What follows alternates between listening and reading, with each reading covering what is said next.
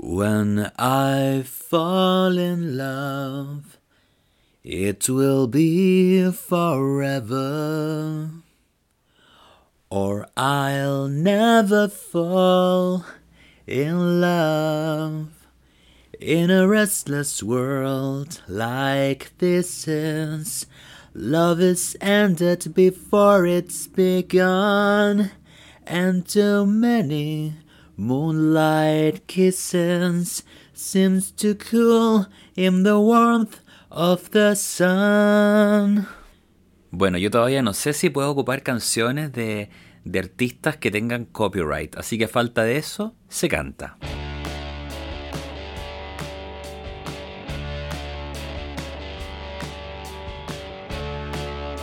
Chicos, ¿cómo están? Tanto tiempo que no nos habíamos visto porque he estado sin grabar el podcast. La verdad es que no, he sido tan constante con las grabaciones.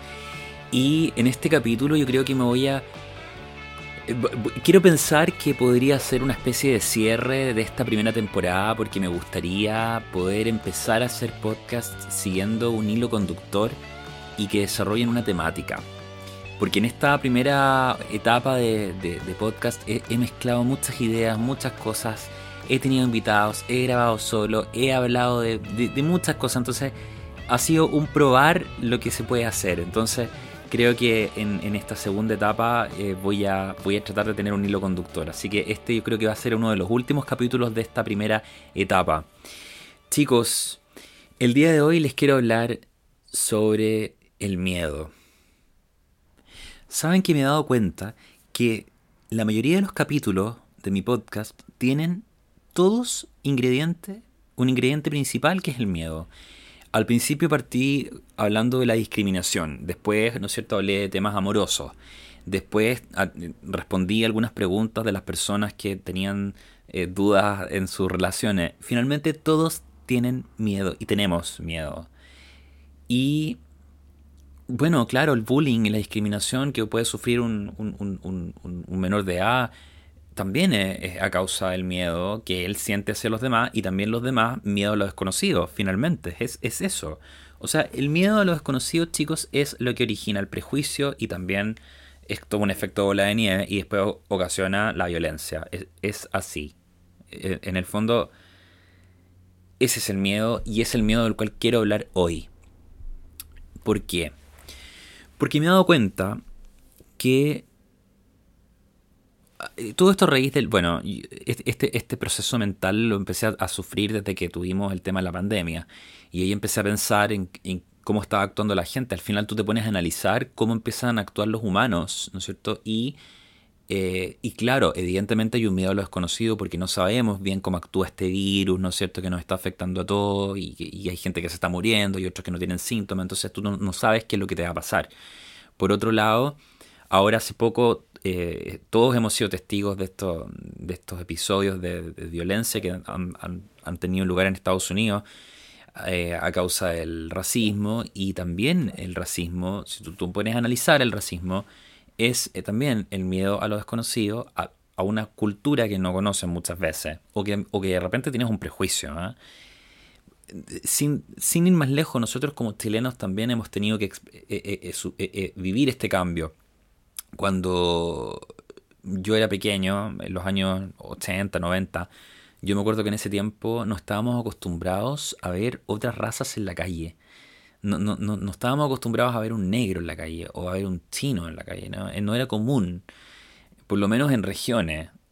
En cambio, desde un tiempo a esta parte, hemos, hemos conocido de cerca culturas como la, la, comunidad peruano, haitiano, colombiano, venezolano. Em, han llegado muchas personas también de Europa, entonces hemos tenido, hemos tenido una, un intercambio cultural que yo lo agradezco, porque finalmente eso nos puso a nivel de los países que están acostumbrados a recibir otras culturas y no a ser un país totalmente aislado, que era nuestra realidad. Entonces, también, sin duda alguna, ¿no es cierto? Cuando, cuando llegó toda esta oleada de, de migrantes, también era común leer comentarios que eran cargados de prejuicio y de ignorancia y de violencia y discriminación frente a culturas que venían llegando a, Chile y, y, que simplemente venían a trabajar. Entonces, todas las culpas, ¿no es cierto?, recaían sobre la cultura que venía llegando. Entonces, eso también fue un poco, un poco chocante, pero sin duda alguna esto se ha ido superando rápidamente, lo cual a mí me llena de mucha, de mucha tranquilidad. Entonces, bueno, el miedo a lo desconocido nos lleva, ¿no es cierto?, a una realidad que no sabemos cómo es, ¿no es cierto? Y eso es aplicable a todo, no solamente a, las culturas, sino que a, la gente finalmente. A mí en lo personal, yo me asumo como una persona bastante tímida a la hora de salir a bailar. Yo no, no soy muy asiduo a llegar a un, lugar, a una discoteca, ¿no es cierto?, y encontrarme con un montón de gente desconocida, porque finalmente no sé si es que les voy a caer bien, les voy a caer mal, me van a mirar feo, me van a encontrar bonito, me van a encontrar feo, no sé.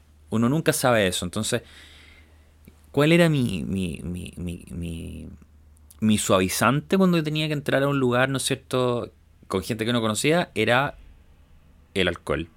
O sea, yo no podía ir a bailar sin un par de copetes en el cuerpo. Y eso está muy mal. Porque finalmente tienes miedo, porque has sentido miedo. Las personas que hemos sido discriminadas, como yo, cuando era menor de edad, tú sabes lo que es el miedo. Tú conoces el miedo de cerca, tú conoces esa, ese dolor de guata, de tener, de tener el estómago apretado, de no saber lo que va a pasar en el colegio, quién te va a pegar hoy. Porque como no te conocen y no saben el humano que eres, sino que eres simplemente una persona que hay que discriminar, tú te acostumbras a sentir miedo. Entonces, cuando conocen, ¿no cierto?, el alcohol, en, mi caso, afortunadamente, yo era un par de copetes y chao, pero yo conozco personas que se tienen que drogar de forma muy, muy intensa para poder vivir, incluso para poder tener intimidad. Entonces tú empiezas a sentir el miedo a ser tú. Empiezas a tener miedo de ser quien eres finalmente.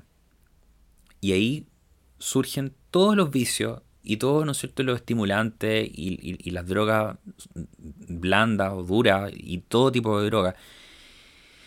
Yo he conocido personas gays que vienen de culturas sumamente, eh, sumamente discriminatorias, sumamente estructuradas y conservadoras, y cuando se independizan, empiezan a sentir miedo de vivir el amor. Te deprime ver que la tristeza que envuelve a las personas con miedo es algo transversal que no solamente radica en las víctimas, sino que también radica en los agresores finalmente. Porque los agresores que te discriminan por tu condición sexual o por tu, por tu religión o por tu raza, por lo que sea, no te conocen como ser humano. Yo hace, hace unos días atrás, cuando grabé otro podcast, conté un episodio que me pasó a mí eh, cuando estaba editando un, podcast, que, que, es algo muy común porque finalmente yo me grabo en el computador y después me tengo que escuchar porque tengo que editar lo que yo grabé, porque tengo que hay partes que corto, qué sé yo. Y cuando yo estaba escuchando a, este, a, este, a este hombre que estaba hablando al micrófono, me empezó a dar un poco de pena por él. y era yo, obviamente, que me estaba escuchando a mí, a mí mismo. Pero me, me, dio mucho, mucho, mucha, mucha pena y me preocupó escucharlo hablar porque me di cuenta que era muy frágil. Esto lo dije en mi último podcast. Entonces yo sentía sentí la necesidad de, cuidarlo, de protegerlo, de abrazarlo y, de cuidarlo más que nadie. Entonces, eh, eh, hay psicólogos que también trabajan eh, con, ese, con ese ejercicio en el fondo, como que imagínate tú cuando niño, ¿qué le dirías tú a ese niño? Que un poco, un poco fue ese ejercicio, pero todo en el presente. Entonces, tú te pones a pensar, bueno, ¿qué es el amor finalmente? ¿Qué es el amor? Después de todo esto, todo esto que les he dicho, el miedo, del cuidado, de sentir que todas las personas somos frágiles, bueno, ¿qué es el amor finalmente? Yo creo que el amor es sacarte la coraza y que la otra persona te cuide tanto o más como lo harías tú, contigo mismo. Porque yo siempre he pensado que las personas que, que se pueden cuidar, la mejor persona que te puede cuidar eres tú, finalmente. Y el amor es que el otro te cuide tanto como lo harías tú. Para mí eso es amor es entregar y recibir. Es así de simple, ese es el intercambio. Y yo felicito a las personas que tienen pareja, los felicito de verdad y que están en esa frecuencia de protección. Y pueden que estén aburridos con el tema de la cuarentena y que se quieran separar y que estén chatos y que ya no lo soporto, que está todo el día en la casa. Bueno, ya filo. eso da lo mismo. El tema es que hay alguien que te va a cuidar y que si estás en peligro, esa persona te va a abrazar y te va a decir, hey, no estás solo, estoy contigo. Eso para mí es el amor. Entonces, chicos, mi conclusión de esto, de este tema, del miedo a lo desconocido, es que hay que conocerse. Es así de simple. ¿Cómo se vence el miedo a lo desconocido? Conociéndolo. Así de simple. Creo que las personas cuando se conocen se derriban todos los prejuicios que pueden existir. Se derriban toda la, la, la, todo lo que tú puedes decir de alguien sin conocerlo, eso ya no existe. Entonces mi consejo es conózcanse. Conózcanse hoy. Aprovechen que estamos en cuarentena, que hay un montón de tecnología a, nuestra, a nuestro favor. Hay un montón de aplicaciones. tú puedes conocer gente ahora y conocerla muy bien. Porque afortunadamente, como estamos en un distanciamiento social, probablemente el sexo anónimo no tiene la misma frecuencia que tenía antes. Y mejor dicho, para algunos ya no tiene. O sea, si uno se pone a leer, ¿no es los comentarios de algunas personas se llevan dos meses algunos en, en cuarentena sexual. Es muy bueno eso, porque en el fondo te abre el espacio para otra, otro tipo de diálogo. Entonces aprovechemos de conocernos ahora y no juguemos más al, anonimato entre nosotros. ¿Por qué no conocernos y, saber qué te gusta, qué no te gusta, los puntos que puedes tener en común con alguien, que son tan importantes, chicos? Tenemos que tener puntos en común con los demás porque de esa forma uno va encontrando aliados, no con los, con, los que puedas batallar contra alguien, sino con los cuales puedas eh, construir una, esta, esta coraza de, protección, eh, que es importante tenerla, ¿no es cierto? Tú la puedes ir formando con personas afines a ti. Entonces, yo les digo, chicos, aprovechen este tiempo y no jueguen más al anonimato. Porque todos tenemos miedo a lo desconocido.